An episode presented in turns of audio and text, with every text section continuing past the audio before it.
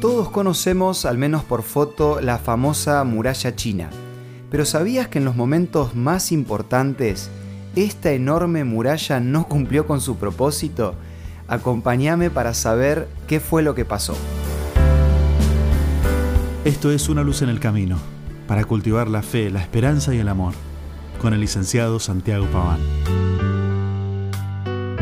La muralla china tiene un poco más de 21.000 kilómetros de largo y desde que se comenzó a construir se tardaron aproximadamente 1600 años en terminarla.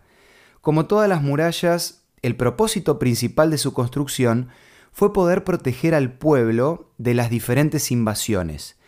Pero a lo largo de la historia, los invasores siempre encontraban algún traidor que les abriera desde adentro una de las puertas.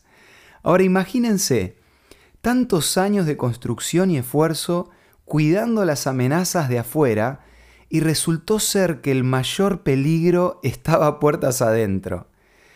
Esto me hace pensar en las murallas que nos construimos los seres humanos. Puede ser la muralla de las relaciones, para escaparnos del enemigo de la soledad, o la muralla de una buena posición económica para escaparnos de la pobreza, incluso la muralla de la fe, para evitar los problemas de la duda. Pero ¿qué valor puede tener tanto esfuerzo si en el fondo de nuestro corazón conservamos algún sentimiento traicionero? Puede ser que el problema no sea la muralla, sino los traidores que están dentro de ella. Nuestra vida puede llegar a terminar en el fracaso no por causa de otros, sino por causa de un mal pensamiento o de un sentimiento fuera de control. Un ejemplo de esto fue la codicia de Judas. Otro ejemplo fue el problema de alcohol con el que luchó Alejandro Magno, o el materialismo del joven rico que aparece en los evangelios. A estos ejemplos se le suman muchas personas que tuvieron la chance de ser una gran influencia para otros, pero perdieron esa oportunidad por causa de una sola maldad que no supieron vencer a tiempo.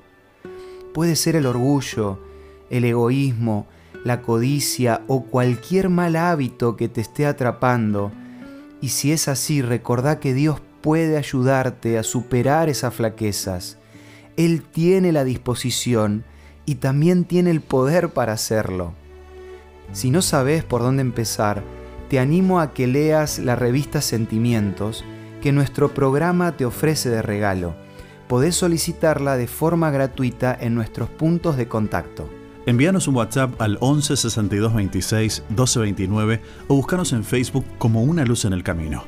La revista Sentimientos te va a ayudar a trabajar con esos enemigos internos para que nunca te traicionen y puedas cumplir con el propósito de vivir un día a la vez.